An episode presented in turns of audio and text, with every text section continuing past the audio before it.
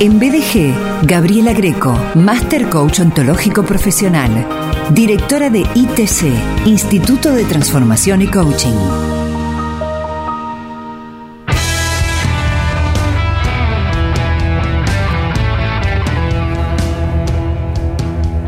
Hola Gaby. Hola Sergio, ¿cómo estás? Bienvenida. Gracias. Te mando un gran abrazo desde entrada ya. Hoy eh, especialmente lo tomo. Un mm. abrazo. Bueno, bueno, un gran abrazo, un gran abrazo. Gaby, eh, la charla anterior eh, giró en torno a la incertidumbre.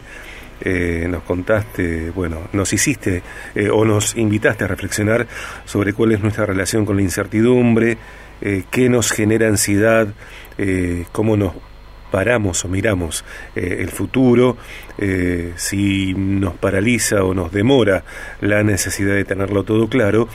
Y hoy, eh, en estas charlas que tienen que ver con acercar miradas y también con invitar a las personas a que se sumen a las charlas de ITC, Instituto de Transformación y Coaching, la pregunta es, ¿qué impulsa mis decisiones? ¿Qué impulsa tus decisiones y la idea de desarrollar recursos para tener mayor efectividad, que entiendo, me parece, es una inquietud que tenemos eh, muchas personas.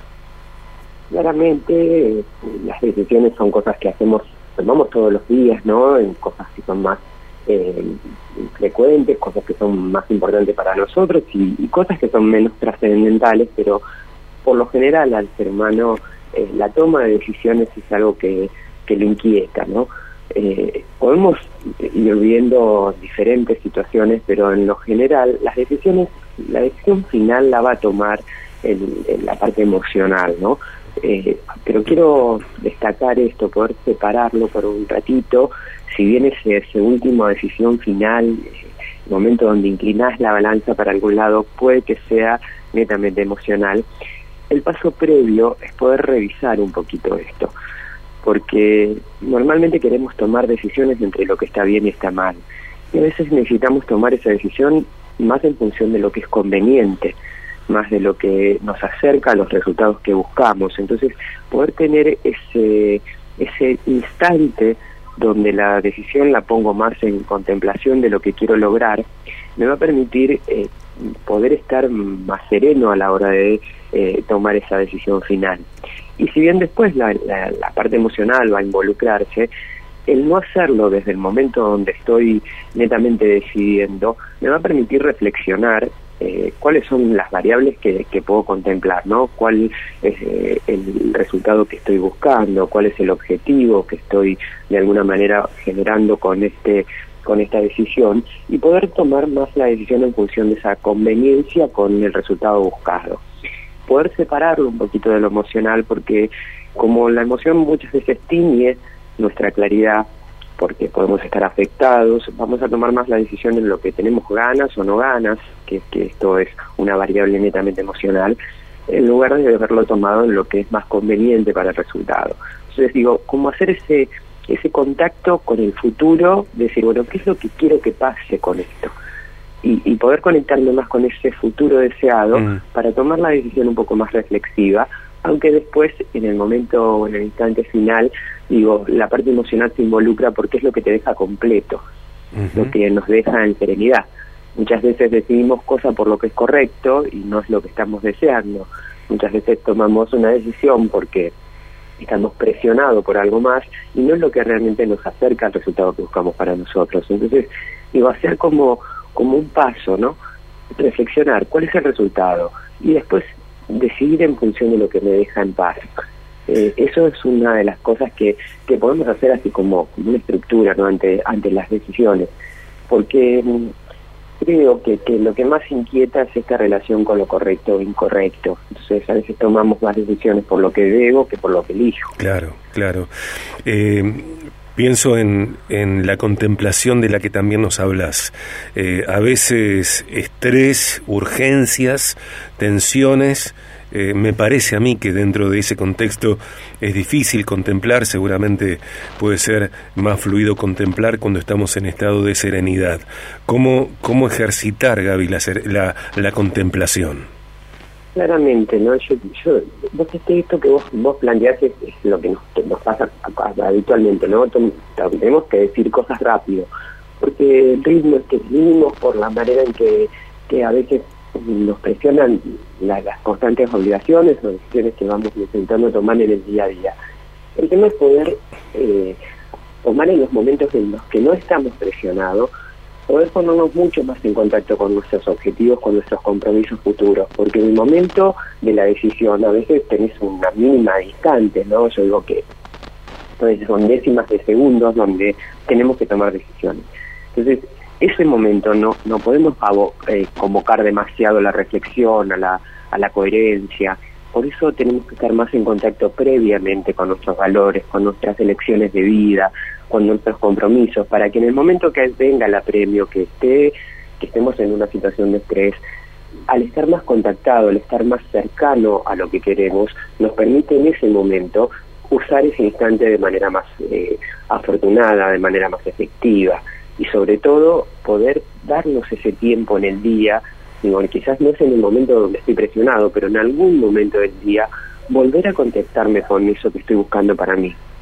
Esto lo recomiendo a veces, eh, por ejemplo, en las empresas, ¿no?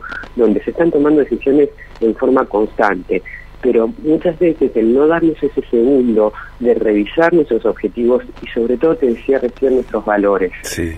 porque eso es lo que nos da paz la, serenidad no es algo que es un resultado, la serenidad es una búsqueda. Y, esa serenidad es cuando estás en contacto con tus eh, valores más profundos, con tus elecciones de vida. Entonces, si, si eso está de alguna manera como liderando mis acciones, en los momentos donde estoy presionado tengo más claridad.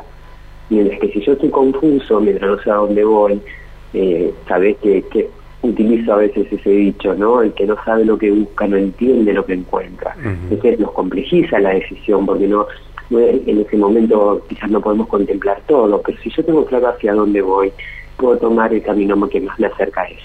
Eh, eh, me parece, eh, y me gusta que, que nos comentes qué te parece a vos, que el hecho de saber qué quiero alcanzar, qué quiero lograr, aunque hoy tenga claridad respecto de, una o varias cosas eh, en distintas áreas de, mi vida, eh, también es una búsqueda. Digo, lo que quiero alcanzar hoy tal vez sea distinto a lo que quise alcanzar ayer y sea diferente a lo que quiero, a lo que querré alcanzar mañana.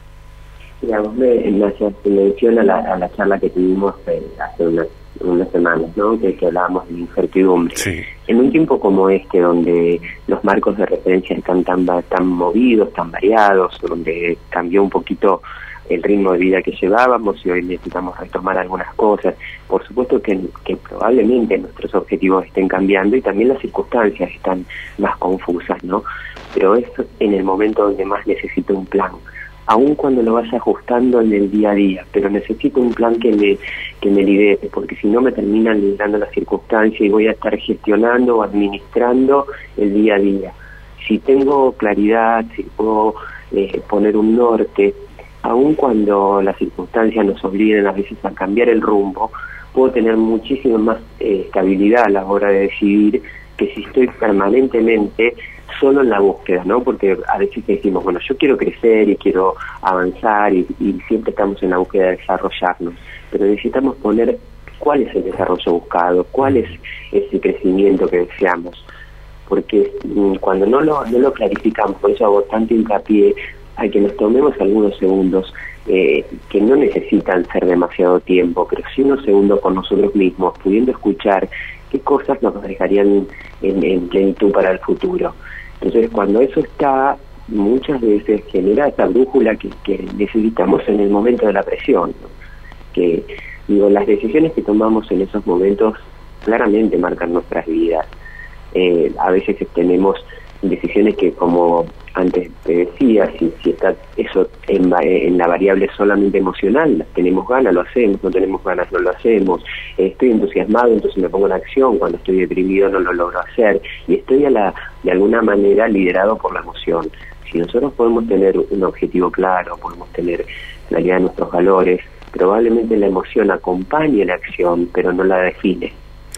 Que cuando eso no está, terminamos a la deriva de, eso, ¿no? Y a veces tomamos decisiones muy poco eh, favorables porque por entusiasmo terminamos apresurándonos a una decisión o por a veces en temor nos paralizamos. En cambio, cuando el objetivo está más cercano, está más claro, más identificado, lo que tracciona la acción puede ser ese objetivo y no el impulso emocional nada más. En vez de la columna de Gaby Greco acercando miradas, eh, convidando eh, formas de mirar. Viaje, coaching ontológico profesional. ¿Qué impulsa tus decisiones? Cada decisión que tomamos nos define el camino que luego vamos a recorrer desarrollar recursos para tener mayor efectividad eh, tiene que ver con disparadores de la charla abierta y gratuita eh, en la que se conversará sobre qué factores eh, influyen a la hora de tomar ciertas decisiones tal cual Gaby lo está presentando y cómo desarrollar recursos internos para tener mayor efectividad y completud. Esta charla tuvo dos ediciones, la primera fue el martes y la segunda Gaby será mañana a las 10 de la mañana eh, en la modalidad virtual. Tenemos la oportunidad de que cada persona que, tenga interés de seguir conversando de esto y poder clarificar todo lo que más pueda en función de, esto que es tan constante en nuestra vida, tan necesario, ¿no? Tomar decisiones que, que nos llevan a, cosas, como te decía, cotidianos o cosas más trascendentales. Pero en esta charla vamos a trabajar un poco lo que se entrena, que como bien te digo, es previo a la, a la decisión y que tiene que ver con poder entrenar nuestra capacidad de elegir. Porque eh, nos hemos preparado muchas veces para definir, decidir, ¿no? pero no nos entrenamos tanto para elegir. Cuando esa elección está, está más entrenada, más trabajada, más elaborada, nosotros estamos más cercanos a elegir lo que nos realmente nos va a poner en un espacio de efectividad que a solamente decidir por reacción.